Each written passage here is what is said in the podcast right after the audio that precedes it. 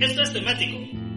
El podcast que les abrirá nuevas fronteras sonoras, derribará tabúes musicales y los llevará por caminos auditivos insospechados.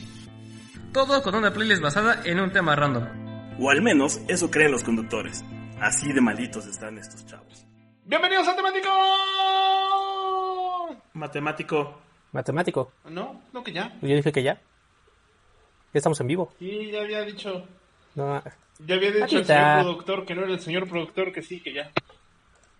Bueno, pues ya estamos en temático. quedamos? ¿Cómo están? Sí, ya, ya nos veo en la pantalla. ¿Cómo les va? Ah, ¿verdad que sí?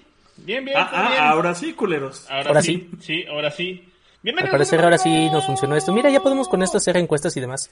Bienvenidos amigos a su podcast semanal que también es Bien. una transmisión en vivo que le entra por los oídos y les baja el corazón. Su podcast transmisión semanal donde antes poníamos música pero ahora somos cuatro tipos discutiendo como comentaristas de fútbol acerca de música y temas random. Hola, buenas Pero tardes. muy, muy bonito. Y hacemos una playlist y la ponemos en nuestro perfil. sentimos de muy bien con nosotros mismos. Exactamente. Stropify. Stropify. Stropify. Sportipollo. Y estas, Ay, es- estas, estas entradas sí me gustan, no como las falsas entradas.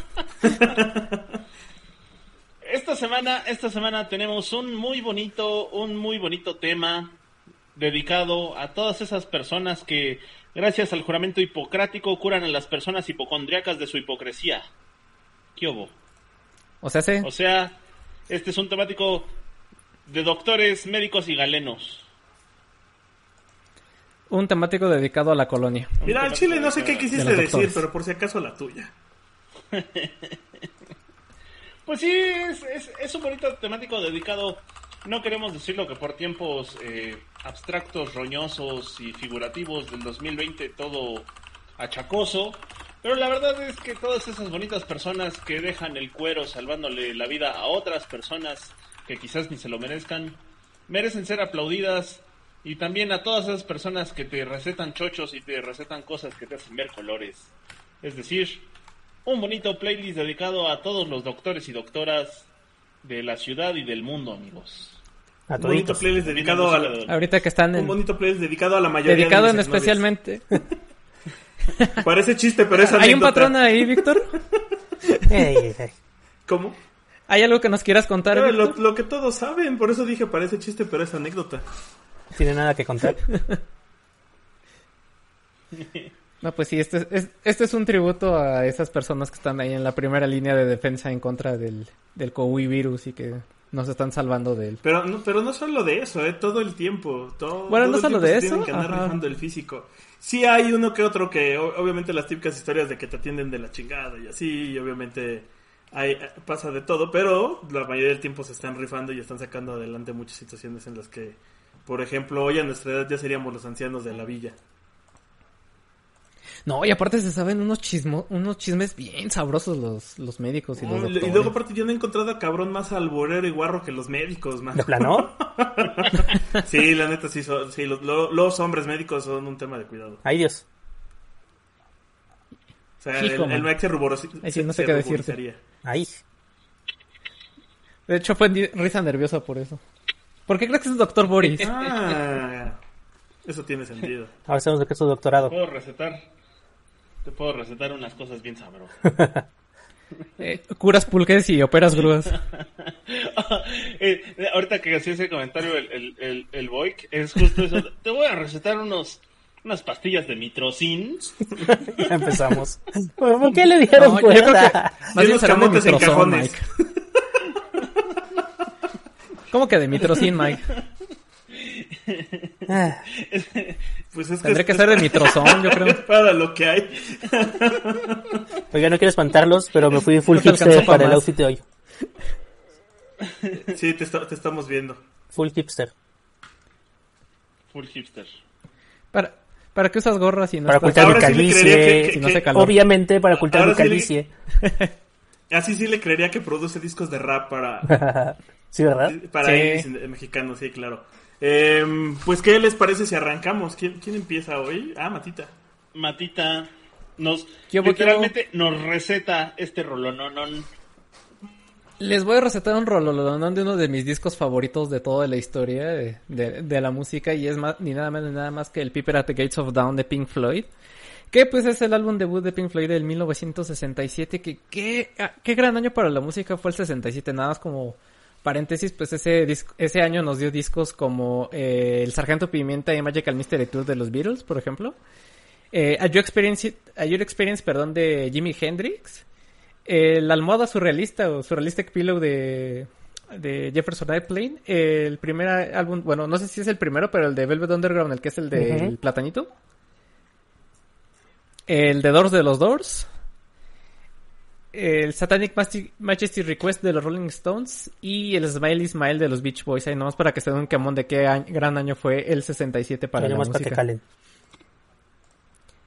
Sí, bueno, y como les comentaba, este también es el año de Piper at the Gates of Dawn, que es el primer disco de Pink Floyd y que es el primero, el primer y único disco de la, con la alineación fundadora, que es eh, Roger Waters en el bajo, eh, Richard Wright en los teclados, Nick Mason en la batería y aquí todavía no estaba David Gilmour. Y aquí, aquí estaba en su lugar eh, el, dia- diamante, loco, que es. Sid Barrett. Exacto, que es el miembro fundador y eh, guitarrista y compositor principal de en ese entonces de Pink Floyd. Que pues, bueno, la leyenda cuenta de que se conocieron en la high school eh, los tres, bueno, más bien los cuatro, y que de- empezaron a tocar desde el 63 con distintos proyectos que tenían distintos nombres, hasta que en el 66 me parece ya le ponen como algo así como The Pink Floyd Experience.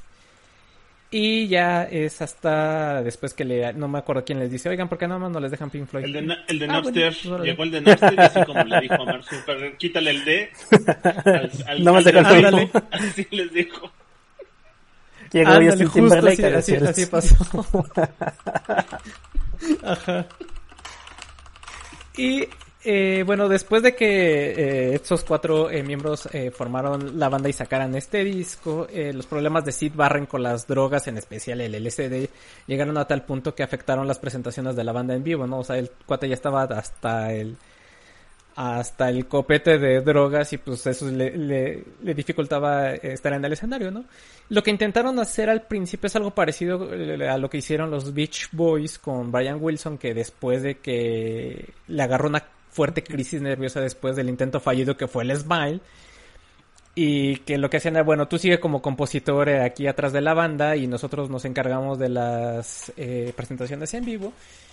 Y intentaron así sustituirlo en vivo. Para eso es que llaman a David Gilmour, que también ya era amigo de Roger Waters y de Sid Barrett de la preparatoria, me parece. Y, eh, y es entonces cuando ya empiezan a hacer estas presentaciones de con los cinco, ¿no? Con eh, o sea, la, la alineación original de Pink Floyd más David Gilmour. Pero pues esto no duró mucho. eh, creo que hubo un productor por ahí que les dijo que no vale tanto la pena que estuviera ahí Sid Barrett nada más así como haciéndose menso o haciéndose loco medio bailando. Y total que pues con todo el dolor de su corazón porque eh, Sid Barrett era el miembro fundador de Pink Floyd lo tuvieron que hacer a un lado, ¿no? Eh, pues, a pesar de eso, pues no se pelearon, estuvieron en buenos términos, tan es así que eh, después en el 69 me parece y en el 70 eh, Sid Barrett saca dos discos solistas, que es el Mad Cat Laughs y el Sid Barrett me parece que es, eh, es homónimo. Y eh, es aquí donde estos discos eh, David Gilmour y Roger Waters se los ayudan a- a producirlo, ¿no?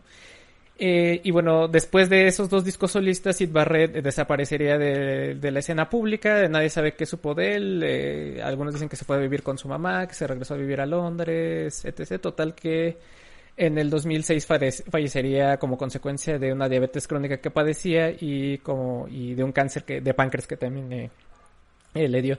En ese año, eh, creo que, no me acuerdo, no sé si Moik tenga este dato más fresco que yo, pero creo que es el mismo año en el que se hizo el Life Aid, que es la última presentación de Pink Floyd en vivo, con todos los integrantes. Como el, como el Hasta verdadero entonces, Pink bueno, Floyd. menos Sid Barrett. Ajá.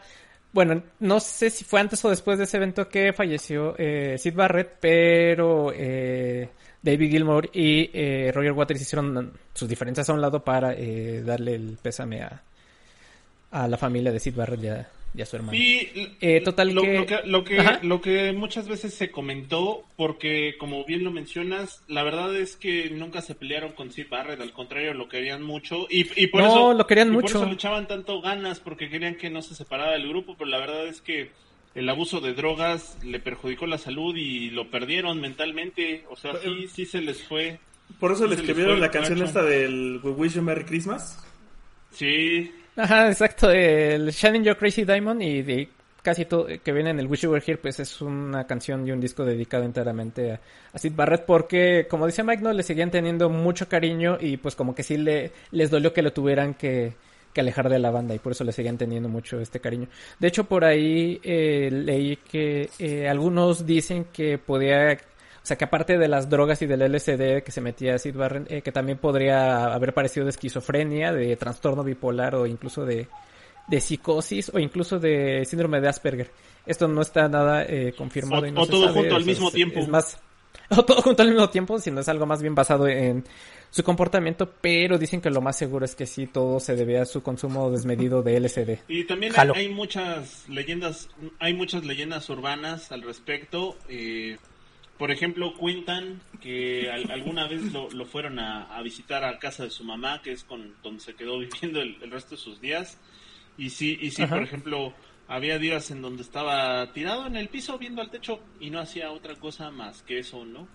Eh, hay otra leyenda urbana por ahí que dicen justo que estaban grabando el, el Wish You Were Here y que se apareció en el estudio de grabación así como de, ay, qué, qué chingón que justo que estamos eh, grabando este disco se apareció, pero que no lo reconocieron porque iba todo ojeroso, iba todo rapado ¿Viendo y, todo, ajá, y todo Ajá. famélico, ¿no? Así como Y dicen que viendo tele en estática. y que Ajá, viendo, se quedó viendo una tele en estática. Sí, ¿no? Dicen. como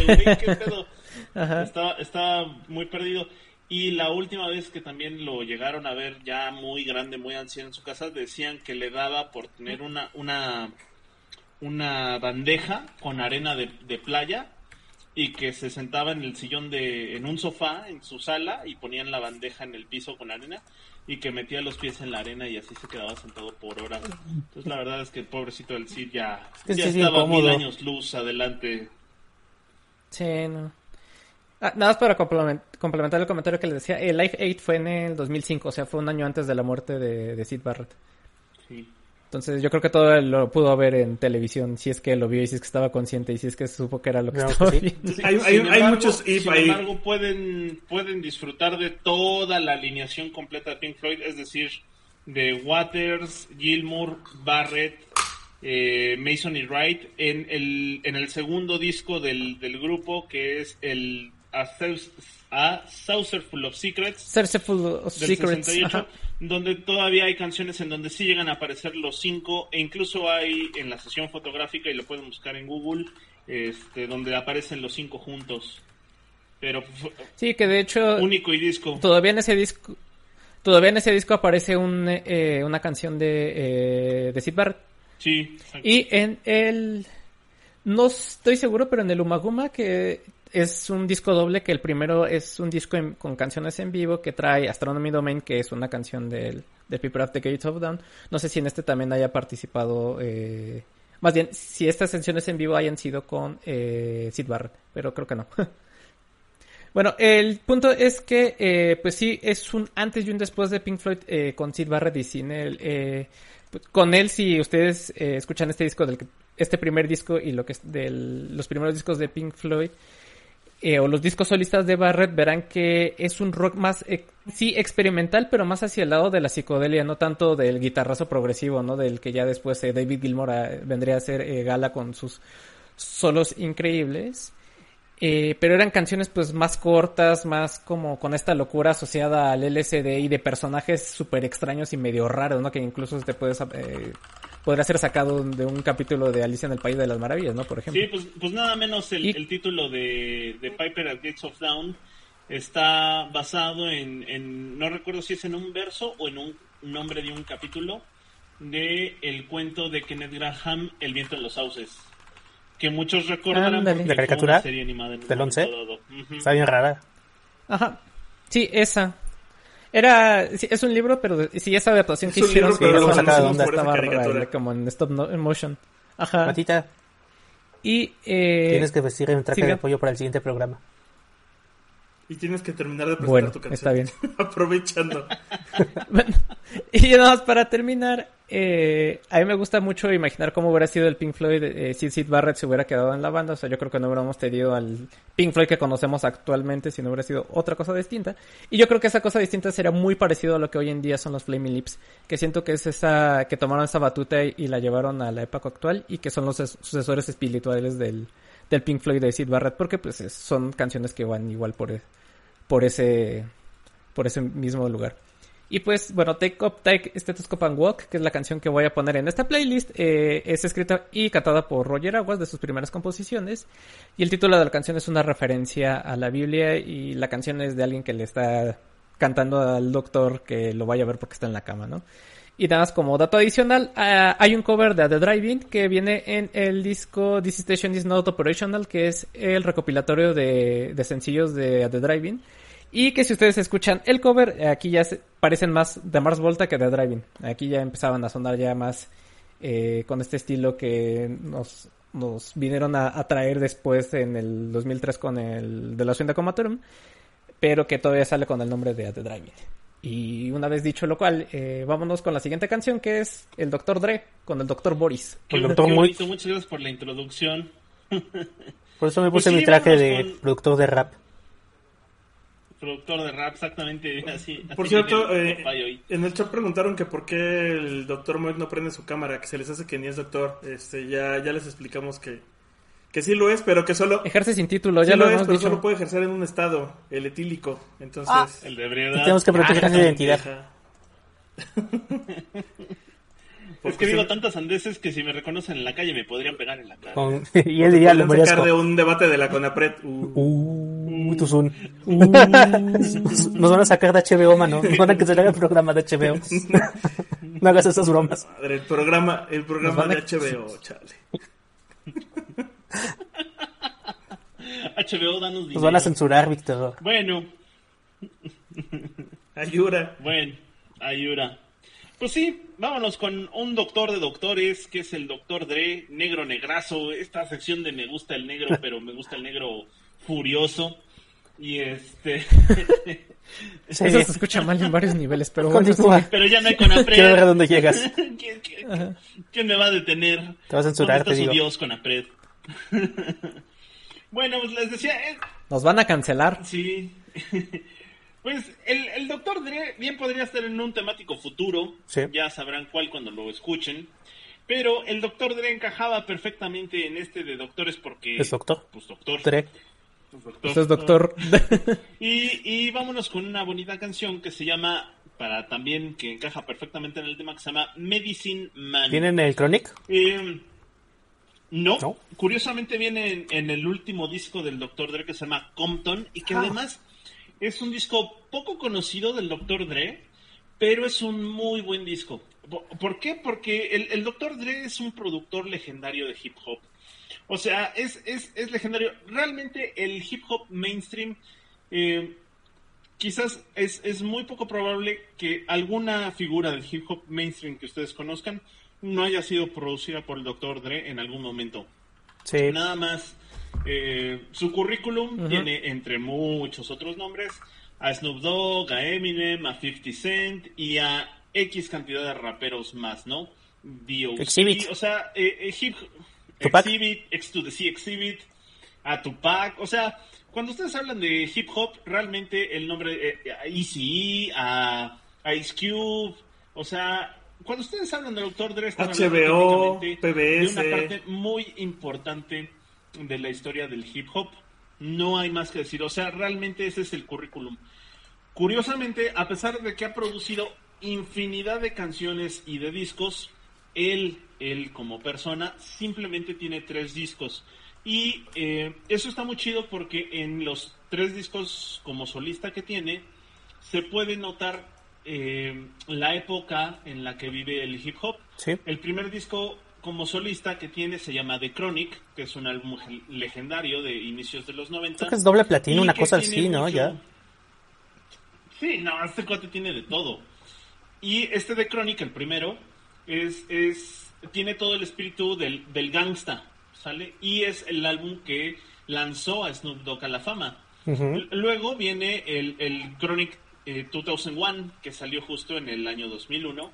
Y, y curiosamente, Donde viene la de Steel exactamente, curiosamente, Famosísima yo canción. creo que este, el, el segundo Chronic, es probablemente a la postre el- es el álbum más famoso de Dr. Dre. Todos dicen que el Chronic es legendario, sí, y sí lo es, pero realmente a nivel hip hop mainstream, todo el mundo puede identificar el, el Chronic 2001 porque ahí vienen un chorro de canciones famosas donde además eh, estaban mucha gente que apareció en el Chronic 1 y gente que hizo famosa después, ¿no? Nada menos está, vuelven a repetir Snoop Dogg y eh, está Eminem en el Chronic 2001, ¿no? Que es, es parte de la época en donde le produjo Eminem y hay muy buenas canciones recordadas por infinidad de personas. Y ahora eh, iba a sacar un disco que nunca publicó. Ah, que lo canceló, ¿no? se llamó el... Sí, lo canceló, que se llama Detox, porque nunca le gustó y tan nunca le gustó que mejor prefirió en- este, guardarlo y que nadie lo hacer otra escuchara cosa. nunca en la vida. Dijo, no, sí, voy a hacer otra cosa en mi vida. Y muy a pesar de todo, este hombre es legendario. Vean ustedes el documental eh, de Netflix que se llama The Defiant Ones. Está bueno. The Defiant Ones. Recomiendo. Gran documental, sí, está, buenísimo. Porque además te muestra cómo dos, dos grandes productores de distintos lugares, uno de California, otro de Nueva York, y, y se juntan, se conocen, se hacen grandes amigos y además hacen grandes cosas juntos. Y se vuelven millonarios. Por ejemplo, en el lapso, y se vuelven millonarios en el camino, ¿no? Y en el mientras tanto van, eh, van sembrando a otra gente que va creciendo, ¿no? O sea, ahorita decíamos Tupac, Eminem, 50 Cent, pero también Trent Reznor, Marilyn Manson, Gwen, Gwen, Gwen Stefani, o sea, Moby, este, infinidad de gente, gracias a, a la bendición de estas dos personas, ¿no? Y, Dr. Dre y Jimmy en el mo- y el, y el Jimmy Iovine, ¿no? O sea, buenísimos. Y cuando dice... Justo, Sí, sí, sí. Justo aquí eh, Gregorio está diciendo en los comentarios que es el Armando Manzanero del hip hop. No, nada más que eh, Armando Manzanero echa a perder las carreras de quien produce el, doc- el doctor Dre. las que- no más que al revés. Sí. Y... eh, sí, sí, dile, dile. Lo que sí es que, bueno, también eh, lo que decías, eh, CJ, el que es el protagonista de San Andreas, está ¿Dr. inspirado en él. Ah, mira. Ajá. Por eso la misión de Big Daddy, de Puff Daddy, ¿no? Si era esa. Hay una sí, misión donde, tienes que salvar a un güey que hacía hamburguesas, que era rapero, güey. O sea, según yo es esa. ¿No? Según yo es una, es, es, es una alusión a este... Si era Puff Daddy el que mataron. No, el que mataron es al, al Tupac. Y al, No, ¿al Tupac? Ah, Notorious yo creo que es Ah. bien. Ah, el Notorious, ajá. El Notorious grandote. grandote. Al Biggie. Sí, aparte también estuvo en NWA. Sí, que ese es eh, justo donde empieza todo, el- en el Niggas with Attitude. Y bueno, por ahí llega y quiere sacar el detox y resulta que dice, no, este pinche disco está horrible, jamás lo voy a sacar en la vida. Y en ese lapso en donde eh, decide dejarse de dedicar a producir música, se decide dedicar a producir dinero. ¿Por qué? Porque es donde funda los audífonos Beats, donde lo invitan a Apple Music y funda todo Apple Music y es, es el director creativo musical de Apple Music junto con Johnny Iovine. Entonces, es, es un tipazo. Y a la postre, ya con todo el dinero que tenían, decide que eh, produce o pone dinero para producir esta película que salió hace unos años atrás que se llama Straight Outta Compton, que justo como menciona el Pai, narra la fundación y el desarrollo de este grupo en NWA, los Niggas With Attitude, donde todos estos Niggas With Attitude pues también tuvieron sus carreras solistas, ¿no? Está Ice Cube, BCE, eh, eh, el, DJ Premier, están todos estos cuates que eh, como grupo la rompieron y también como solistas la supieron hacer. Curiosamente, eh, Straight Outta Compton acaba la historia en donde Dr. Dre ya está harto de todos los malos manejos y se... Esto no es spoiler, esto es historia música. Esto es historia musical general. Eh, se termina peleando con este rapero que... que- con, con el otro socio de, de Death Row, que es el güey que justo manda a matar a todos. No, y sí se muere de sí. Ah, sí. El, ¿Cómo se llamaba? se, me, se me fue el, el nombre, el Sí, sí, sí. este. Pero él lo rapeaba, ¿no? Él no era como productor. Sí, era Sush, Sush Knight. Sush Knight. Eh, sí, el, el productor Sush Knight. Y se termina peleando con él y funda The Aftermath, que es la disquera o el sello discográfico propio del Dr. Dre. Ahí acaba la película. Curiosamente, pues como, como es de esperarse, hay mucha más historia después de eso, ¿no? Que lo pueden ver en el documental. Basado en... eh, Que eso es lo que pueden ver en el documental de The Fire Ones. ¿Qué pasa? Cuando producen Straight Outta Compton, pues bueno, está el soundtrack de la película Straight Outta Compton. Sin embargo, Dr. Dre piensa que debería de haber una manera de narrar lo que pasó después. Pero como no va a haber una película de eso, independientemente de este documental de Netflix, él decide hacer un, doc- un, un, un soundtrack, Un doctorado. soundtrack de un documental ficticio. Es decir, el documental no existe, pero existe el soundtrack de ese documental. Y el soundtrack de ese documental se llama justo Compton. ¿Por qué? Porque la película es Straight Outta Compton, Compton y el soundtrack se llama Compton, simplemente Compton. Y es el tercer disco como solista de Dr. Dre. Y eh, como les venía comentando, nuevamente se escucha el sonido de la época del hip hop. Como en The Chronic era el G-Funk, como en el 10,001 era todo este, este hip hop mainstream, ahora en el Compton hay muy buen hip hop, pero también tiene muchos dejos de trap, muchos dejos de sampleo, muchos dejos de rhythm and blues, y nada menos eh, en la lista de colaboraciones se puede encontrar, por ejemplo, a Kendrick Lamar, a King Mess, a Chicago Kid, a, a- o nuevamente a Ice Cube, a Exhibit, a Snoop Dogg, a The Game, a Jill Scott, o sea, a Eminem, como no podía ser de otra manera. Es una lista de colaboraciones súper chida y las canciones están súper, súper chingonas. Muy probablemente el disco no sea tan valorado como los otros dos porque, pues evidentemente el hip hop ya no es el sonido de la época. Ahora el sonido de la época es el trap o el reggaetón o lo que sea que es ahora el sonido de la época. Porque de hecho en la época ya no hay un sonido de la época. Pero eh, si lo hubiera, este sería un muy buen disco para escuchar el hip hop actual. Y además tiene unos arreglos increíbles. Es buenísimo, buenísimo el, el, el Compton. No, escúchenlo completito. Salió por ahí creo que del 2015, 2016. Sí, 2015. Escúchenlo completo, está en Spotify. Tiene unos arreglos super chidos, unos coros super buenos, muy buenos samplers. Y de este disco sale nada más y nada menos que esta canción que les vamos a poner, que les digo que se llama Medicine Man, donde eh, aparecen Eminem, eh, Candice Pilley y Anderson Park. Y eh, pues tiene ciertas referencias con lo que son los drug dealers, ¿no? ¿Por qué? Porque pues un dealer es justo el hombre que te receta tu medicina, mano.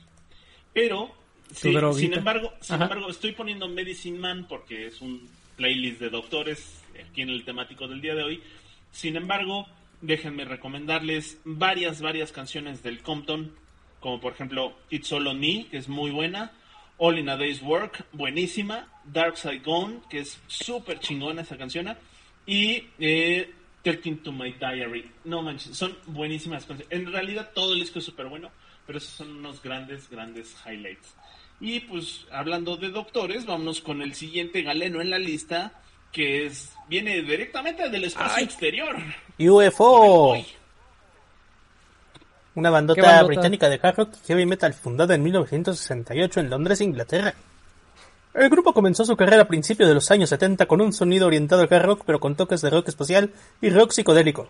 Estoy leyendo Wikipedia. Sí, ya nos dimos cuenta. Nunca estoy tan preparado, ¿verdad? Co- contemporáneos de aquellas bandas legendarias como Saxon Uy, Saxon. y los legendarios Blue Oyster Cult. Saxon para que aprendan de historia mientras Uf. escuchan metal. Sí, no, Saxon está está súper cool. Y bueno, pues es una bandota que sí, justo se le atribuye mucho, eh, pues del inicio del rock pesado, del heavy metal. Yo siempre digo que esta canción específicamente suena a rock urbano, lo cual no es un insulto, está, está chido. La mera verdad está buena esta rola. Y pues salió en el, Doy se la fe- grabaron en doy el fe de esa 74. opinión. Ujú. Doy fe de la opinión. Suena rock urbano, pero está chido. Pues tienen el mismo tipito de guitarra. Suena muy parecido. Está cool, está cool. No es queja. Y bueno, esta canción aparte me gusta mucho porque me trae buenos recuerdos ya que es la canción con la cual ponen antes de que Iron Maiden comience sus conciertos. Y es toda una tradición. Entonces sabes que cuando escuchas Doctor Doctor ya va a empezar el show de Maiden y eso siempre es bueno. Y cuando acaba, Monty Python. Cuando acaba Monty Python con Eso- siempre mira el lado esos- amable de la vida. Esos británicos y sus tradiciones jamás se mueran. ¿No ponían también un Eso nada más de es antes de? Aces High. Y depende si... Usualmente abren con Aces High. Ah. Depende si... Eso. depende de la gira. Depende si abren- Sí, ajá. De- dejan la parte de la declaratoria del discurso de Churchill. De pelearemos en las playas y las industrias. Y que nunca nos rendiremos. Y así. Y bueno, pues esta canción viene en el disco Fenómeno, que salió en el 74, que no llegó a ningún chart en el Reino Unido. Y creo que es una de esas bandas que muy poco valoradas del rock. Deberían de dar una checada. Deberían de escuchar un rato pues a U- UFO. Doctor Doctor viene siendo el track número 3 de este disco. Y pues sí, den una checada, manos. Porfa, porfa, porfa. Así como escuchen a, Sí, UFO sí está así chido. como escuchan a UFO, también escuchen a los ovnis. A los ovnis. Los Octis. Y vayan a la taquería Los OVNIs. Sí, mi está padre dice la que no es tan buena. Hijo, Me da risa porque siempre que paso Sí. híjole, un con, allá con- arriba. con esta pandemia cualquier taco creo que va a estar bueno. Ay, tienes Uber Eats, mano, cálmate. No Y- es lo mismo. No, no, no, no, o sea, no, no es No es lo mismo, pero tampoco, tampoco te tires al drama de que no has comido tacos. No he comido tacos, Ajá. en serio. Pues qué triste tu caso. Como buen mexicano has fallado haciéndote tus propios tacos. Es lo que los mexicanos hacemos a falta de tacos. Hacer nuestros tacos. Ah, es- no es lo mismo. Y bueno, y con eso vamos con Víctor. Con Víctor que hizo este... Que me robó la canción, me robó la banda. Un Cyrax y puso a Más, placebo. más bien hice, hice un mic. ¿Viste Mike? En Hice un y robarme... me lo chingué. Sí. Sí, hice un mic y me chingué a Mata, a Mata. Bueno, también a Mata me lo chingué algún día. Este, me chingaba a Pai con, con la canción y vamos a poner a placebo. Que además tiene que ver con medicina, que es un placebo. Oh, sí. Ajá. Y tienen muchas canciones que Eh, hablan de medicinas y cosas así. Efectivamente vamos a hablar de uno de, de los discos que a mí me gusta mucho, que es el sexto álbum de la banda, que se llama Battle for the Sun. Creo que alguna vez ya habíamos puesto alguna rola de ese disco. eh, que tiene rolones como Sí. justo el Battle for the Sun o eh, Ashtray Heart, que por cierto el dato curioso era que Oh, estaban esa como es buenísima. traumados. Brian Molko estaba clavado con la palabra cenicero durante su viaje a países latinos. La primera vez que escuché esa canción me saqué de Ah, onda. pues tú pusiste esa en algún temático. Compré el disco ¿Por el qué? día que salió. Porque dice cenicero en español. Es que compré el disco el día que salió, no había escuchado la canción, lo puse en el coche y empezó en español y yo así como, ¿what? ¿Está bien el disco? Pues, pues como Sí, ah, dato, hay dos temas. Uno, que este güey se traumó con la palabra cenicero cuando viajó por Puerto Rico, creo. Y la otra era que la banda a la que pertenecía antes de Placebo, o antes de que se llamara Placebo, se llamaba Astray Heart. Entonces de ahí viene... El, el nombre de la rola viene de- del, del nombre de la banda, pero la parte de empezar con la palabra cenicero viene de que este güey se traumara con la rola. O con, más bien con la palabra. Y luego está esta canción que es Kings of Medicine, que además estaba justo haciendo mi investigación sobre, sobre el disco y sobre la banda, y resulta que esta canción, y ahora si la escuchan con atención, tiene todo el sentido del mundo, fue hecha para una campaña en Inglaterra sobre conducir y, sobre no, to- no, no conducir y tomar Por favor, no alcohol. Eh, y, y ya que le pones atención a la letra, pues sí, o sea, esto de están recogiendo piezas de ti, están recogiendo piezas de mí, cómo pude haber confiado en ti, eh, y ahora hablo con los reyes de la medicina para saber si me puedo salvar. O sea, ya que empiezas a, a- notar el trasfondo y el contexto de la rola, pues sí, Sí. está un poco creepy, pero tiene que ver con una campaña sobre no manejar alcoholizado.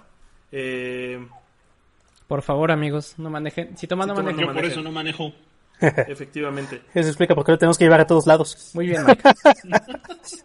Eso explica por qué lo tenemos que llevar a todos lados. Este, y pues nada, la verdad es que creo que tiene mucho que ver con el tema, eh, porque precisamente a veces, aunque no lo merezcamos, están estas personas que nos siguen salvando, aun cuando provoquemos este tipo de tonterías. Y nada más como para completar, eh, fue durante unas vacaciones en Nicaragua, donde Brian Molko se la pasó pidiendo ceniceros para, en cada bar en el que se paraban. Y entonces a partir de ahí se le ocurrió que así tenía que empezar la canción de Astray Heart. Y también está esta, la de... Special K. La de- no, la Mets. de... La que viene, This Picture, This Picture, Tu, tu, que se la pasa hablando de la Ashtray Girl. Otra prueba más. La chica cenicero. Está clavado Con los ceniceros. cenicero. Es que fuma un chingo el dude. Este güey tiene un pasa es que problema con un los ceniceros, ¿verdad? Fuma como, como el cuate de los Rolling Stones casi. ¿Cómo se llama? Y pues nada, Ah, no, pues sí. vamos a darle paso a Matita. Gran bandota, escuchen el Battle for the Sun. Que escuchen el ¿Qué Battle for the Sun. Gran, gran, gran, gran, gran disco. Ah. Sí, sí lo es. No es mi favorito de Placebo, pero sí es Ajá, y gran tiene un cambio de guitarrista y así. Pues eh, Ok. Matita. vámonos, vámonos a los 50 Vámonos con el mismísimo Mandole Loco Valdés. Que pues... Eh... ¿Qué les iba a decir? Ah, sí. Que El, ni nada menos ni nada más que el papá de Cristian Castro. De ahí habrá sacado el gusto por el metal. va. No sé, a lo mejor. Lo que sí es que también eh, como que le avergüenza mucho, no está muy orgulloso de su hijo eh, eh, Manuel Loco Valdés de, de Cristian Castro, como que le da pena ¿Será porque no es pero bueno. comediante? ¿O no le va a la América? Eh, yo creo que sí, más bien porque se ven... Yo también tengo la teoría de que es porque luego Cristian Castro es un poquito... Pues como fóbico padre. Entonces yo creo que esa no le cae bien. Sí, exacto. Pues eh, vámonos con eh, Médico Brujo, que como dice Víctor, esta canción no pudo haber faltado en esta, en esta playlist. Y eh, como muchas de las canciones de la época del rock and roll mexicano, esta se trata de, pues, de un cover. La original es compuesta e interpretada por Ross Bagdasarian. Que si a ustedes no les suena este nombre, a lo mejor sí les suena el nombre de David Seville, que es su nombre artístico. Y si el nombre de David Seville les suena es porque más tarde este personaje sería el padre del proyecto que es llamado Alvin y las ardillas, que como dicen en Los Simpson fue parte de la, invasión de los roedores en los 60s y que es pues como esta banda ficticia que se formó hace como muchísimos años antes de que existiera Gorilas, ¿no? O como por ejemplo los Archies, que también fue otra banda ficticia de, de- de esa época. La- ¿Cómo, cómo- Pero cómo sí, se llamaba la, la, la- esta banda de ardillas, pero que cantaba las rolas de Navidad? Lalo. eh, Pánfilo... eh, No, es que es la versión mexicana, ¿no? Pánfilo, Anacleto y... pero el, el que hacía esos discos se llamaba Y Demetrio. Lalo. Lalo Guerrero y las ardillitas, que era la versión mexicana de Alvin y las Que a ardillas. su vez le abrió el paso al morro. Exacto. sí, de hecho. Y pues sí, lo que les comentaba, este señor que compuso eh, Witch Doctor o Médico Brujo es el que es considerado el padre de Alvin y las ardillas. Y su nombre, él tomó el nombre artístico de David Seville, que si han visto la caricatura, han visto la, bueno, no ven las películas porque me imagino que han de estar horribles, pero si han visto la caricatura de Alvin y las ardillas, David Seville es el personaje con el que viven y es su Y su productor. papá. Entonces, ajá, pues, es sí como su papá adoptivo y, y productor musical, ¿no? Entonces, de hecho, eh, en esta canción eh, de Witch Doctor es la que se considera como la iniciadora de la carrera de ah, ah, eh, ficticia de Alvin y las ardillas, porque si le ponen atención en el coro de la canción, escuchan la parte que es cantada sin que no se le entiende nada. Es, es en un tono agudo y acelerado, que es este, esta característica de las canciones de, de Alvin y las ardillas.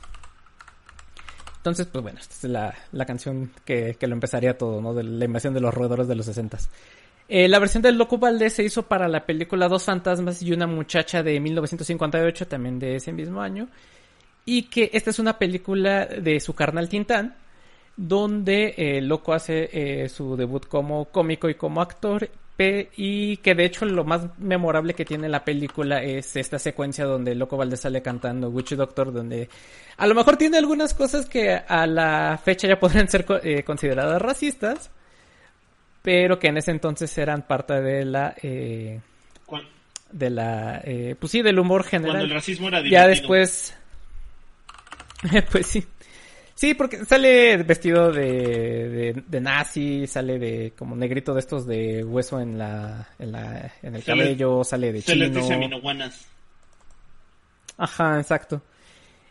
Y eh, bueno, eh, Loco Valdés, eh, hablando un poco de este personaje, eh, pues sería, se haría famoso hasta el, bueno, que ya era más o menos famoso, pero pues ya saltaría muchísimo más adelante, más allá de la fama en el 70 por formar parte de este trío cómico junto con Héctor Lechuga y Alejandro Suárez, que era conocido como Ensalada de Locos, que fue un programa cómico bastante eh, famoso eh, por aquellos años en México y eh, posteriormente se haría solista y entre comillas y sería su, su programa del show de Loco Valdés con él nada más, ¿no?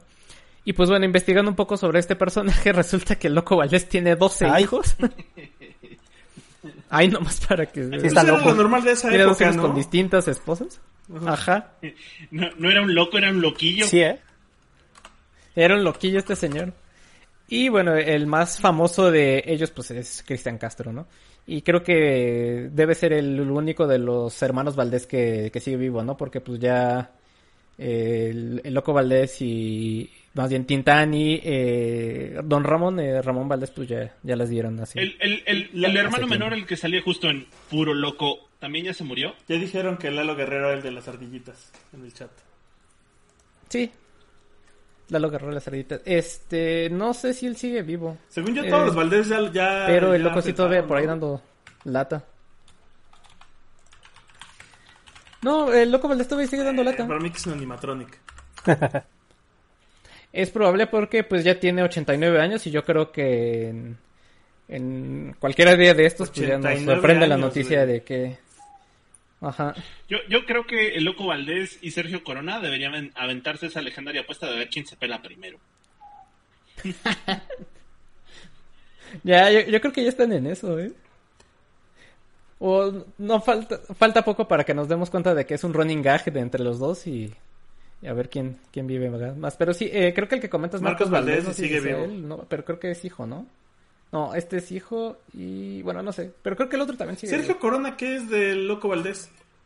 Su compadre. Son amigos. Pero, pero ¿por qué lo tienen sí. listado en Sí. Wikipedia como familiar? Porque, es- Porque se quieren Ajá. tanto que son como hermanos. Fuera de broma. Mm, Ajá, órale. Son Exacto. compadres. Y sí, Marcos Valdés es hijo del Loco Valdés. O sea, más bien de la generación de Germán Ramón y, y Manuel, pues ya solo queda él. No, pero sí había... Ah, no, el otro creo que es An- Antonio Valdés, sí, ¿no? el, el... El ratón Valdés, él todavía sigue vivo también. Sí, el que salía en Puro Loco. Bueno, Ajá, sí, él, él todavía sigue Antonio, vivo. Antonio según Valdés. Wikipedia. Antonio Valdés. Y sale en Club de Cuervos. ¿Antonio Valdés o el Loco? Ajá. No, Antonio ya me Valdés. confundí. Al hermano. está bien, la, la rola mata. No, ya, Gracias, todo. bye. Ya era para participar. Financiar en participación de Médico Brujo con Manuel el Loco Valdés. Pues... Y vámonos con el El Moik. Ah, no, con el Sí, Moik pues- otra vez. Pues ahora... Ay, con un rolón de Universal Estéreo. Pues, pues... ¿Sabes por qué me acuerdo mucho de esta canción de... pero- perdón que te interrumpa, pero... Pero, ¿Sabes por qué me acuerdo mucho de esta canción de Universal. Estéreo? Porque Ajá. te echas spray todas las mañanas. Me acuerdo... Me acuerdo que una vez el locutor, no era, eh, no era la voz universal el que estaba en, en la voz, eh, puso esta canción de, de Motley Crue y dijo, pues algo así, en español sería como si la canción se llamaba El Doctor Mata Lozano. What? Y yo me quedé como que, ¿what? El ¿No era el doctor güey. Siéntete bien? Y yo por eso, por eso es que me acuerdo mucho de esta canción y que es de Universal Stereo por el comentario de ese Como locutor. cuando traducían los discos, las- los nombres de las canciones en los discos, así seguro le hubieran Y con ustedes, Justo doctor así. Matalozano, Matalozano. por el grupo Motley. Bueno, pues por, ajá, por, por el, con la, la banda, la banda Motley. Bueno, pues, pues cambiando de segmento, hay que, hay, hay- es necesario, es justo y necesario saludar a todos nuestros fans que están escuchándonos justo en este momento y les mandamos un enorme saludo, abrazo y arrimón a Jordan. Jordan. muchas gracias por estar con nosotros esta noche. Eh, al Jordan, querido Jordan, gracias por aguantarnos todas las babosadas que decimos. Aparte nos oye seguido, ¿eh? Danos like en nuestra página de Facebook. Eh, muy bien. Ya vamos a mandarle calendario. Fan de corazón, ¿eh? Le vamos a mandar calendario. Bolsita. Calendar- Bolsita para calendario y las bolsa, ajá, exacto. Oye, eh, ese Jordan le puede mandar un mensaje a Pippen y a Dennis no, Rodman? Jordan, no Jordan. Pues ¿Es ese Jordan? el, el Jordan, al Jordan. como, como es, ¿El de los tenis? ¿O es Roberto Sí, Jordán? Roberto, Roberto, Roberto Giordán.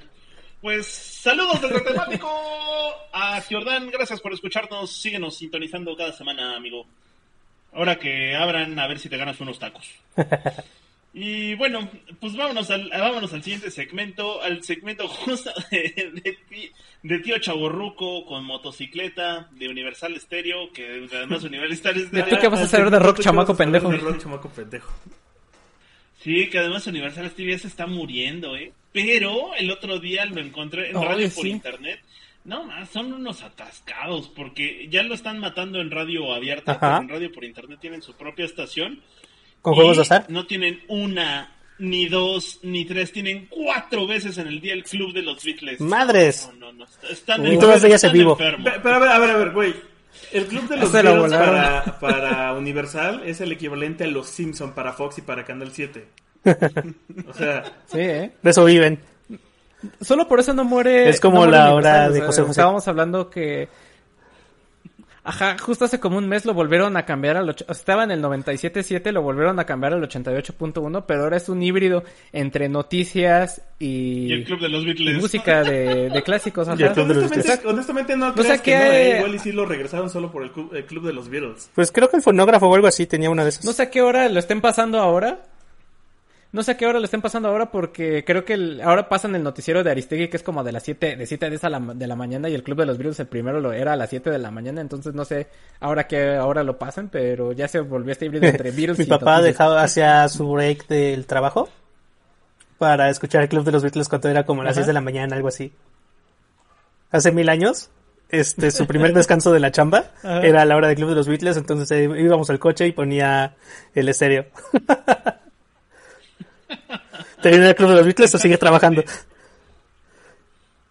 Placeres de señor. Ajá. Bueno, ahora sí la canción porque ya hablamos mucho de Universal Stereo. Está bien, pues vámonos justo con una legendaria banda de los 80s y los 90s llamada The Motley Crue, famosa por los excesos, eh, la música, las mujeres, las strippers y mucho, mucho fijador en el cabello Mucho. y maquillaje en su carita viciosa. Contribuyeron 90% al Y arriba agujero de la capa de ozono.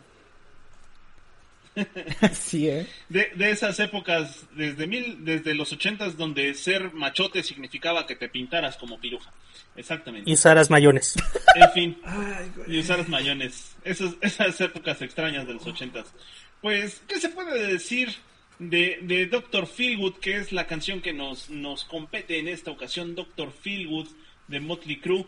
Pues Doctor Feelgood, fíjense que viene en un disco que se llama ¿Cómo creen? ¿Cómo crees? Doctor ¿Quién lo dijera, no? Doctor Feelgood. Del álbum Feelgood. El disco Doctor Feelgood. Del cual se desprende el sencillo Doctor Feelgood. De los artesanos del Dr. Feelgood. del- exactamente, con el, que abriera con el sencillo Doctor Feelgood. Pues nada, Sino que la portada del disco es el símbolo de. Ay, la portada de está bien Médico chida. El disco no me gusta nadita, pero está bien buena la portada. Pues es el Sí. símbolo de Centro el Médico. símbolo del centro médico, pero metalero. Merol. Ajá, pero Con doble metalero, bombo. ajá. Con doble bombo y rototón. Pues eso, justo el, el, el disco Doctor Feelgood saldría ya en septiembre del 89, el día primero. Eh, 20 días después causaría un terremoto en la Ciudad de México. No tenemos eh, eh, no tenemos datos científicos concretos, pero sabemos que así fue.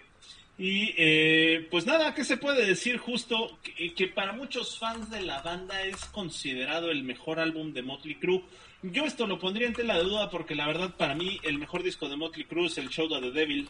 Pero eh, no, no digo que el, el Doctor Feelgood sea un mal disco, creo que es un muy buen disco, pero de- de- Motley Crue tiene mejores discos y creo que si alguien se lo debe llevar es el Shout of the Devil del 83. Pero bueno, escuchen los dos como para que ustedes puedan tener su propio juicio al respecto. Eh, hablando del, del disco, del Doctor Feelgood, el disco que sal- les digo saldría ya en el, en el 89, m- mucha banda lo considera el mejor, el mejor disco de, de- del grupo. ¿Por qué? Pues por los temas, por los temas que vienen ahí, ¿no? No solo viene Doctor Feelgood, sino viene, vienen grandes sencillos como Same Old Situation, Don't Go Away, no la de Oasis, sino la de Motley Crue. este, Bueno, don't go, don't go away, Matt. Just go away. Ajá, don't go away, man, just go away, ¿no? y eh, eh, vienen también otras cancioncillas que no salieron como sencillos, pero están bastante buenas, ¿no? Como Slice, Slice with Your Pie o, o TNT. Eh, evidentemente está conformada por la alineación más que clásica de, de los, de los crew, que es el Mick Mars, el Nicky Six, el Vince Neil y el Tommy Lee. Y, pues, ¿qué se puede decir?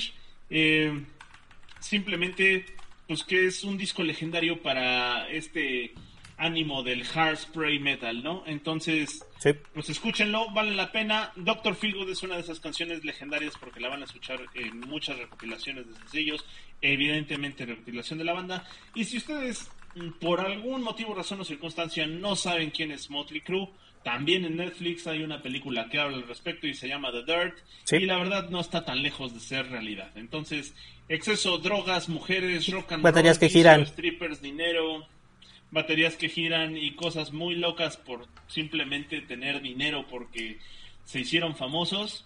Eso es Motley Crue. Y tuvieron una época en donde hicieron muy buena música. Entonces, del álbum Doctor Feelgood, la canción Doctor Feelgood de los legendarios Motley Crue, ¿Puede decir con Dr. lo que sigue, que es el, el Poi. El Poi. El Poi que tiene que ver cómo meter rock industrial noruego en este temático. Vamos si a hablar de una banda de los 2000 Podríamos casi decir una banda casi millennial. De millennials más bien. Que a los millennials nos tocó escuchar. millennials. los millennials le entramos. Ujú. Linkin Park. Se llama, se llama Zeromancer. No, no es Linkin Ah, Park. no es Linkin Park. No, es este. Es, es del otro lado del, del globo humano. Y bueno, esta banda, esta banda se formó en el 99. Hacen rock industrial bastante interesante, ya saben. Cosas que nos gustan a los chicos sad de, por- de que teníamos 15 años en el 2000. Tiene sus discos. Como Linkin Park. Ajá, como Linkin. No, a Linkin Park no nos gustan los chicos sad. ¿O sí? Linkin No, Park sí ¿verdad? les gustaba un poquito a los chicos sad, sí, sí, sí. No es de sad boy. Eh, Sí es un poquito de sad boy. ¿Sí? Sí, Ah, no tantito, sé. o sea, no mucho pues, pero sí. Bueno, De, de, de Sad Boy Mainstream. Dejémoslo Sí, así. sí. Pues bueno, tenemos este, pues esta banda que firma con Discos Cleopatra, una banda, una, una label, una disquera importante para el- la onda gótica.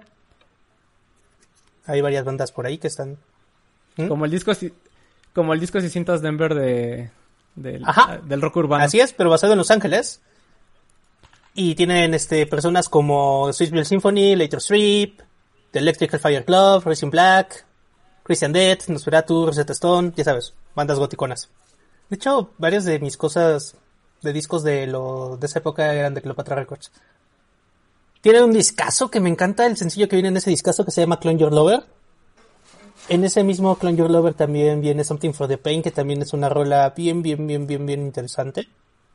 Y bien de Chavo.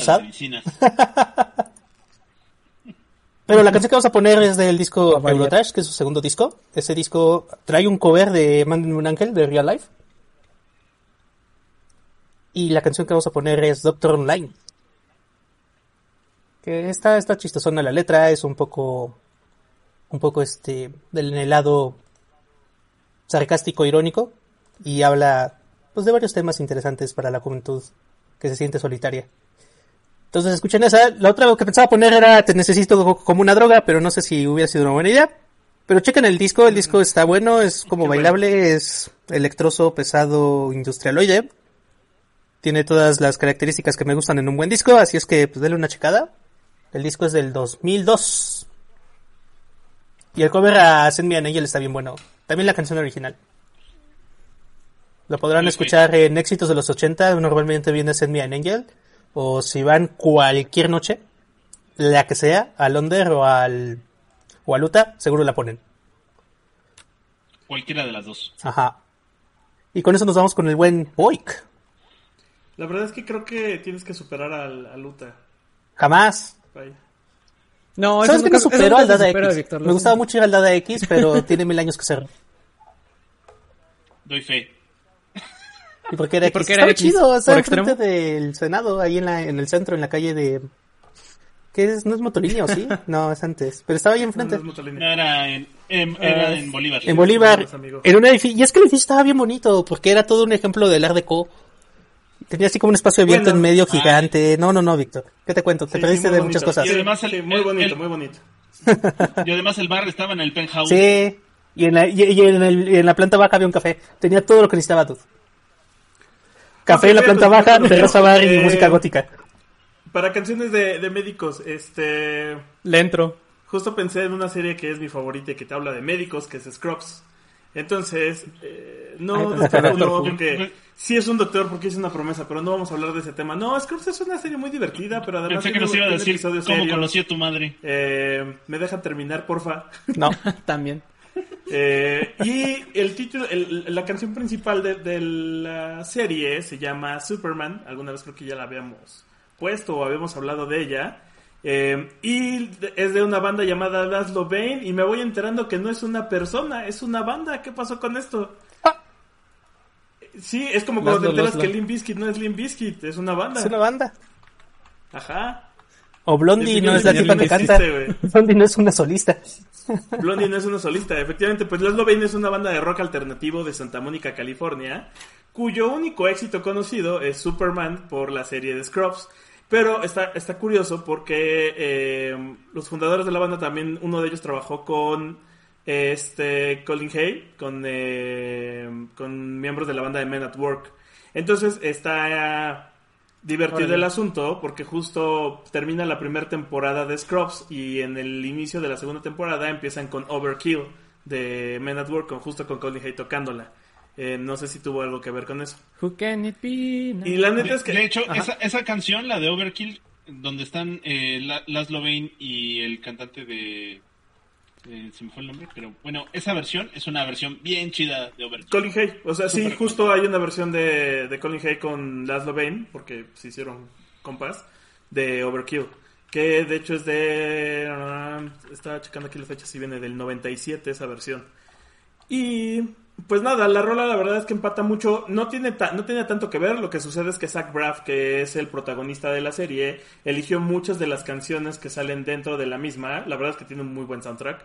Y por si no ubican también, eh, Zach Braff tiene otra película, tiene una película que en estos momentos no me acuerdo bien cómo se llama, pero que tiene una banda sonora que es lo mejor de ella. Este, en esta película actúa con Natalie Portman y no me acuerdo con un, con un chavito, pero que ya no. Garden State se llama la película. que al chavito sí no lo ubico. Pero si pueden, véanla. La neta, lo más memorable de la película es este su soundtrack. Y justo él elige las rolas. Y la primera rola que eligió fue esta de Superman. Cuando la escuchó, como que se clavó con ella, le gustó. Y además, un poco la letra lo que dice es que, a pesar de todo, pues no eres Superman. Entonces, creo que también es un mensaje que de repente debemos de recordar: que a pesar de que se rifen, la, se rifen estos médicos, pues a veces les exigimos más de lo que humanamente se puede. Porque hay cosas que, que simplemente no se pueden hacer. Entonces, por eso está chido tener esta canción en el playlist. Y pues con eso le doy paso a Matita de nuevo. Ah, Matita. Oli, pues ya para... Vamos con las últimas cuatro canciones de, de esta playlist. Y vamos con dos clásicos. Primero, un con dos bandas clásicas de los 60 que no podían faltar en, en esta playlist porque pues tienen canciones que hablan sobre doctores. Y uno de ellos son los Rolling Stones con Dear Doctor, que es esta canción que viene en el Biggers Banquet del 68. Que, que también, que, qué discazo es este del Biggers Banquet, ¿no? So- sobre todo porque trae eh, Sympathy for the Devil, más conocido porque trae esta canción, y bueno, también esta de Dear Doctor. Eh, el disco cuenta eh, con ritmos más eh, originales a lo que era eh, los Rolling Stones en sus inicios, o sea, más al Rhythm and Blues, donde luego Mick Jagger llegaba a fingir en estas canciones de country o hasta medio bluesescas un acento gringo. Y volvieron a rescatar estos sonidos en este disco y es así que sale el Biggers Banquet, ¿no? Muy diferente a lo que habían hecho en el Satanic Magic, Request, que es del 67 y que tiene como cosas más psicodélicas, ¿no? De lo que habíamos estado, ajá, de lo que habíamos estado hablando cuando hablamos de, de Pink Floyd en ese entonces. Y pues Ajá, no hay mucho nada más que decir de, de esta canción eh, y del disco. Si pueden, escúchenlo, escuchen la, la canción. Es una buena eh, rolita. Y cuenta la historia de un joven que descubre que su novia lo abandonó el día en que debían casarse. Entonces, pues, le, le escribe al, al doctor para que, que- para que sea su, su alivio, ¿no? Y, eh, pues ya. No. No sé que si tengan alguno más que decir acerca de los Beatles o de los, digo, de los Rolling Stones o y de esta canción o del Bigger's Banquet. Los Rolling Stones rifan. nota curiosa, si, nota curiosa, si se quedan pensando, la misma temática de Dear, Dear Doctor de los Stones es la misma temática que el médico brujo del Loco Valdés. Chan, chan, chan. Pues mira, sí, básicamente nada, nada más que sin las partes eh, que no se entiende nada la letra de, de Witch Doctor, pero sí, básicamente esa es la misma premisa. Y pues con eso vámonos con otra bandota con la que estaban en ahí traen, traen Pues sus agarrones. ¿no? en los Ellos, tenían acto de agarrones o ni se pelaban. Da- da- dato de trivia, dato de trivia, escúchenlo bien, dato de trivia. El Loco Valdés tiene un kazoo como el del país. ¡Ujú! Dato de trivia, amigos. ¿Qué hubo? Aquí está el caso. Siempre listo. Pues sí. Pues como bien dijo Matita, vámonos a nuestra clásica sección de hace tanto que no, ¿qué? Eh, hace mucho que no ponemos a los Beatles. Hace mucho que no ponemos a los Y Beatles. fíjense que pues sí, les vamos a recetar los cuatro de Liverpool que justo tenían esta en ese entonces relación entre eh, odio y desdén con los con los Beatles. O eso es lo que los medios querían hacerles creer. Pues más o Sí, no. Ahí, estaba ya- la de And Your Bird Can Sing. Esta es la de... Sí, viene en el revólver, ¿no? En, Pero creo que Mike iba a hablar de otra cosa. o sea, no, en, en el eh, Your Bird Can Sing viene, eh, creo que en el Rubber Viene en el revólver. Temático Civil War. No, aquí está en Ah, Wikipedia, sí, sí. mano. Sí, no, sí, sí, sí, sí, sí. Ya se acabó el temático Civil War. tiene razón, el, el, el And Your también viene en el, en el revólver. Pues, pues sí, justo en el, ah, si ya pusimos, como decía Mata, si ya pusimos a los, a los Stones, a las piedras rodantes, pues vamos con los, con los Beatles, con los escarabejos. eh, en nuestra clásica sección hace mucho que no ponen los Beatles en una canción que viene justo eh, chiste, intento de chiste en un disco que por su nombre termina siendo un disco igual de pistolón que su nombre, que es el Revolver, igual de Uf. pistola. Y esta, y esta canción O es de volver a ver, por eso es revólver. es un revólver, exactamente. Y es, estamos hablando, si estamos hablando el día de hoy de doctores, vamos a hablar de esta bonita canción que se llama Doctor Robert. Y eh, Doctor Robert tiene muchos mitos alrededor de quién carajos es el Doctor Robert, ¿no? Ay. Entonces, eh, Ah, una, una de ellas tiene que ver con la teoría de que Paul McCartney está muerto y es un doble. eh, a ver, su doble es Porque según es el Robert. doctor que lo atiende cuando... Ajá, porque según es el doctor que prescribe su certificado de defunción, el doctor Robert. Mira, esa no me la sabía. Está bueno. Eh, eh, eh. Sí, Chéquenle. Pum, bueno, chavos. pues. Para los que no sabían que Paul McCartney estaba muerto, pues fíjense que sí. Y aquí es donde los más chavos dicen, ¿y quién es Paul McCartney? El tipo que puso las Nah, antenas. sin pero no, Paul McCartney sí lo ubicas porque sigue vivo, sigue haciendo conciertos. Eh, sí, sí, a ese sí no podría. O sea, si dijeras Ringo John Lennon o cualquier. lo- lo- o sea, los otros tres creo que sí es más difícil que los ubiquen. Bueno, eh, sí, ya, ya, casi no los ubican. Sin embargo, eh, ya justo hablando del Dr. Robert, hay como varias especulaciones de quién podría haber sido el, el Dr. Robert. Una de ellas, como es Robert, eh, eh, era una especulación de que Lennon eh, trataba de hablar de Robert Zimmerman, mejor conocido como Bob Dylan, porque eh, li- literalmente le había recetado un churrito de mota un par de años antes, ¿no? Esa es una de las leyendas urbanas que le existen. había recetado unos... O unos vergazos también le había recetado, ¿no?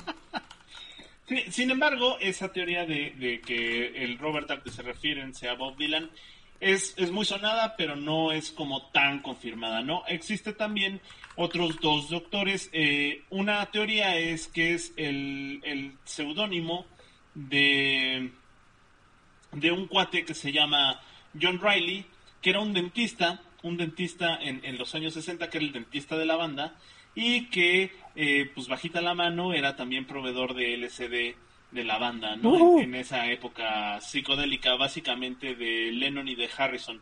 Entonces, eh, eh, se llamaba John Reilly, pero le decían Robert, y entonces esa es otra teoría, ¿no? El, el doctor Robert es este cuate que les pasaba el LCD. Y la teoría más concreta, o la que más pudiera ser la de de veras, esto falta que un Beatle nos tome una entrevista y no lo confirme. Ahorita le hablamos Pues a es que el, el doc, el, sí, es- pues no, nunca se pierde la, la esperanza, ¿no? Y tenemos que el doctor Robert era probablemente un señor que se llama Robert Freeman y que tenía una farmacia en Nueva York, en el, en el 78 East Street de Nueva York, y que justo eh, por estar allí en Nueva York conocía a Lennon y McCartney. Sabemos que Lennon se quedó viviendo después en Nueva York y que como conocía a, a- a Lennon y McCartney, pues eh, realmente na- nada más, eh, pues también era otro de esos dealers que les los surtía de todo tipo de pastillas, chochos, aceites y demás cosas que los hacen sentir más leves que una pluma y ver colores como de ojos de cale- caleidoscopio. Y esa es como la, la, la teoría más ace- aceptada, ¿no? Que está este cuate Robert Freeman, que era el doctor responsable de una farmacia en Nueva York, y que Lennon y McCartney le iban a comprar ahí Oye. dulcecitos. Como dato curioso. O sea, como todas las teorías dicen- En la película de. Across the Universe, el personaje de Bono es el Dr. Robert. Es no, Bono. el personaje de Bono es Bono, no, o sea, es, el, es el Dr. Robert. Es bono.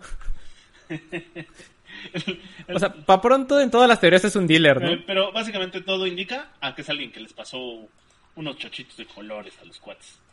Entonces, pues eso, eh, de eso habla justo la canción, eh, o ese es el sentido que se le quiera dar, nada más que de una manera muy discreta y bastante elegantemente bien bajada y pues además musicalmente súper bien tratada, ¿no? Eh, ¿Qué se puede decir del revólver que no se haya dicho ya? Simplemente Uf, que sí. es uno de los mejores discos de todos los tiempos, eh, piedra angular en el rock y básicamente en la música que viniera después de los años 60. Échenle una, una escuchada completa, es un discazo, vienen grandes canciones legendarias como Eleanor Rigby, Tomorrow Never Knows, entre otras tantísimas más. No, Yellow Submarine, Taxman, I Am no, Sleeping, no- Tomorrow no Never tiene, Knows, no tiene de- desperdicio absoluto, ¿no? Entonces, pues, ¿qué se puede decir de los Beatles? ¿Qué se puede decir del revólver? Pues simplemente escuchen todo lo que, todo lo que los Beatles pueden ha- haber hecho, porque son musicazos, musicazos legendarios. Y sobre, Ajá. Y sobre todo este disco, ¿no? Que es esta eh, bisagra entre la, la etapa shalala y la etapa psicodélica. O sea, es- este disco está ahí en el, en, en el, en- el medio, medio de... Sin embargo, yo, yo no diría que es la bisagra. Yo la bisagra la sentiría más. ¿Es el Rubber Soul? Pero lo que sí Ajá. es el revólver, si es entre el revólver y el Sgt. Pepper, esos sí son los discos de mero en medio. ¿No? Sí. Porque después del, del Sgt. es. Peppers ya vienen las cosas más densas, como el, el álbum blanco, por ejemplo, que es donde ya todo se está yendo al carajo Con Abbey Rose. y el Abbey Road, que es un bonito testamento, ¿no?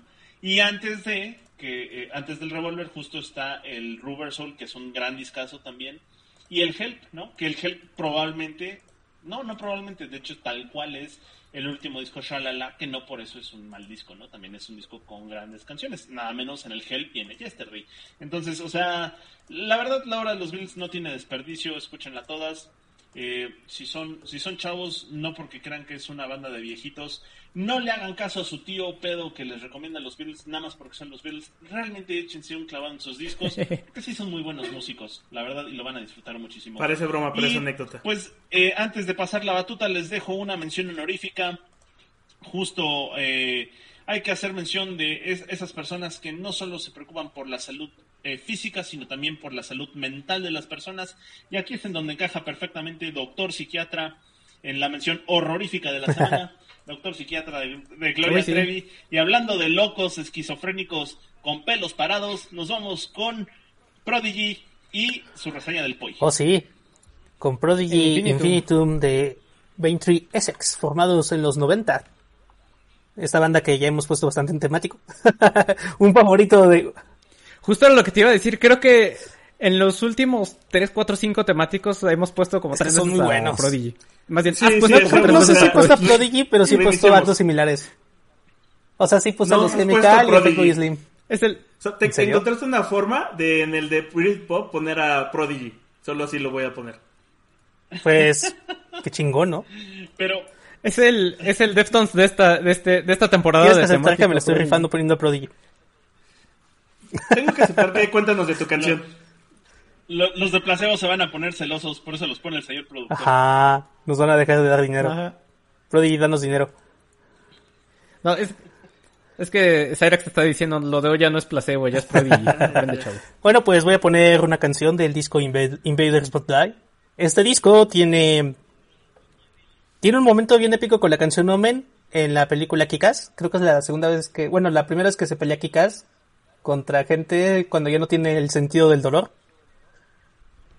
Pone Omen. Ujú. Es un gran rolón Omen.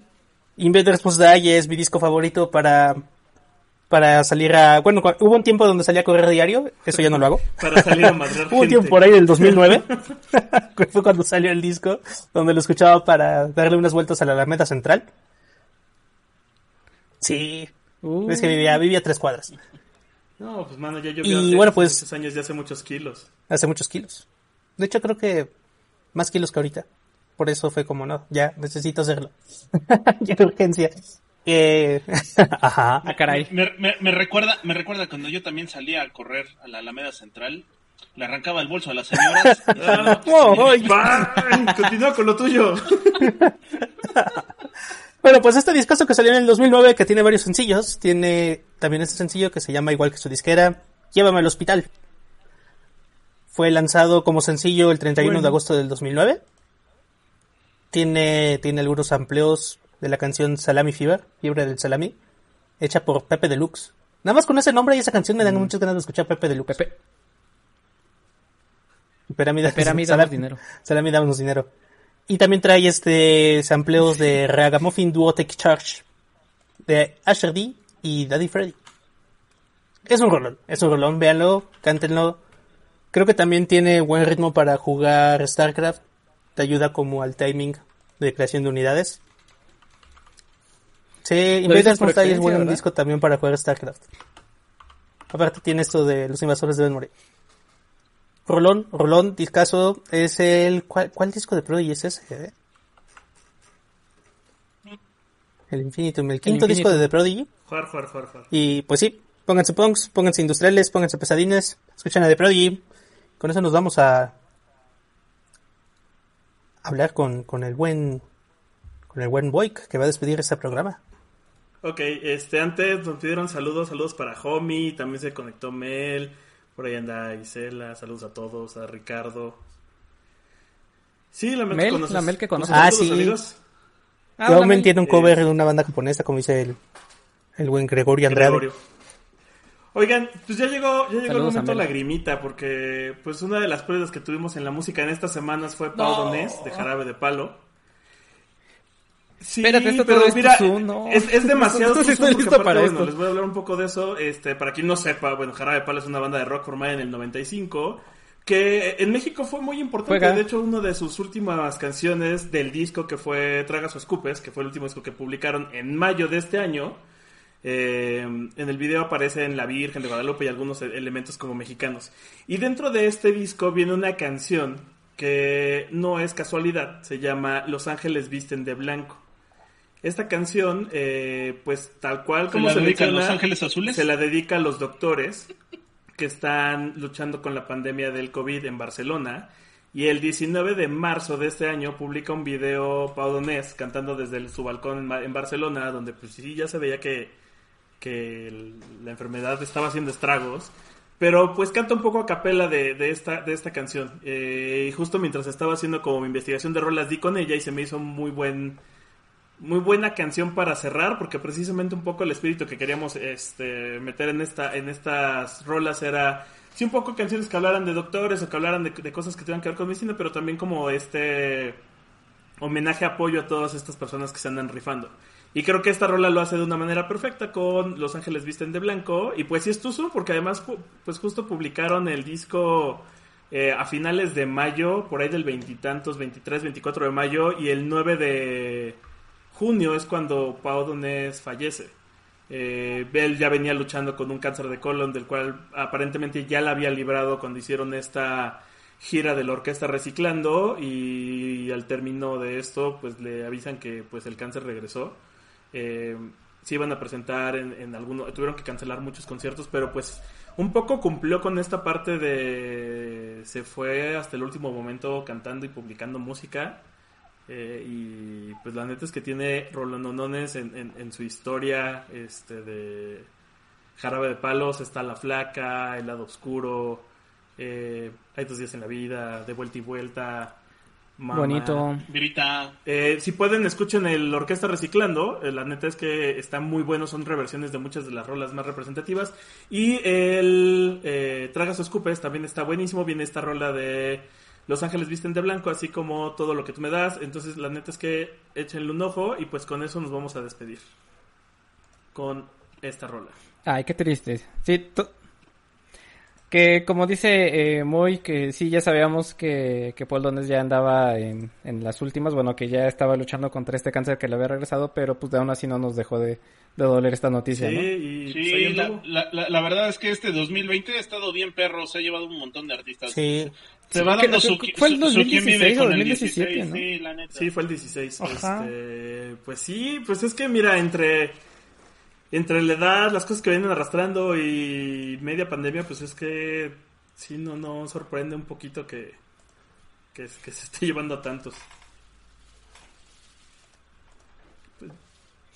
Digo, fuera de, de las muertes habituales, por decirlo de alguna forma, que esperaríamos en, en este año, pues sí, sí han sido como figuras importantes y algunas de ellas sí han sido como muy sorpresivas, ¿no? Incluso también Oscar Chávez, que por ejemplo también falleció de COVID, pues también está ahí en esta, en esta lista de las sorpresivas que no nos Sí, nada más para corregir es eso que tú me das, la rola que, que les decía. Este, busquen el video, ya está ahí publicado.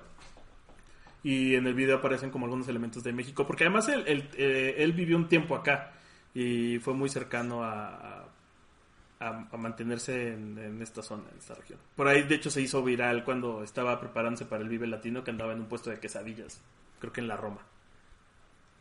Ajá. Ay, qué chavocho. Y pues con eso nos despedimos. Muchas gracias por escucharnos a todos. Este, estamos viendo si hacemos otro temático de fin del mundo para ver si ya esto se va a LB o no, porque pues la tradición hace No. mucho que que hacemos eso pasa algo malo. Al mal paso Eh, darle prisa. A, a ver qué pasa, ¿no? Este, ya veremos. Eh, recuerden seguirnos, este, estamos en Spotify, eh, también tenemos nuestro Facebook y tenemos un, un patrón, un Patreon donde pueden entrar y darnos, darnos dinero para que no estemos mendigando mucho. Debemos de poner esa liga aquí. Mucho. Sí, deberíamos de ponerle la liga. Para que. Mike no se salga a correr a la Para Alameda. que Mike no tenga que salir. La verdad es que honestamente no tenemos fondos porque nos lo gastamos en los abogados por las cosas que dice Mike, pero pues también... Abogados y videojuegos, abogados y videojuegos. Pues es un círculo un poco vicioso. Eh, gracias por escucharnos a todos. Por eso Mike no tiene videojuegos, porque su dinero de videojuegos lo gastamos en abogados.